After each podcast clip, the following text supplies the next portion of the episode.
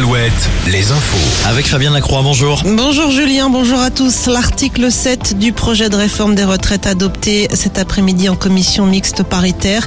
Les 14 députés et sénateurs membres de la commission poursuivent leur discussion. La première ministre Elisabeth Borne, elle se déclare convaincue que les sénateurs et les députés peuvent s'accorder sur cette réforme. Une réforme qui sera soumise demain matin au vote du Sénat et demain après-midi au vote des députés. Les opposants, eux, manifestent aujourd'hui encore. Huitième journée de mobilisation, des cortèges sont en train de défiler à Niort, à La Roche-sur-Yon, La Rochelle, Poitiers, Angers, Limoges ou encore à Laval.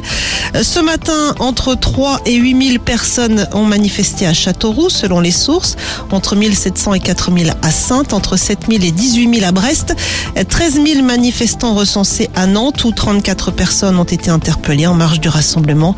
Et puis à Belle-Île-en-Mer, une manifestante a été renversée ce matin par un fourgon qui ne voulait pas laisser passer le cortège. Le conducteur du véhicule a été interpellé. Les syndicats, eux, doivent se retrouver ce soir en intersyndical pour discuter des suites à donner à la mobilisation.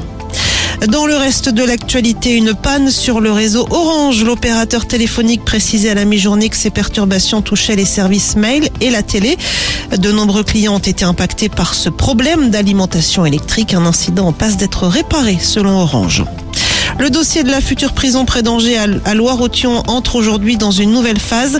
Le public peut dès aujourd'hui consulter le dossier de concertation avec les objectifs et caractéristiques du projet et surtout y inscrire des remarques. Cette phase dure jusqu'au 5 avril avec une réunion publique organisée lundi soir à Andard. On passe au sport avec du hand ce soir. Nouvelle journée de championnat en Ligue féminine au programme Brest face à Besançon, Chambray-Nice. Match à domicile également pour les deux Sévriennes de Celles-sur-Belle qui accueillent Mérignac.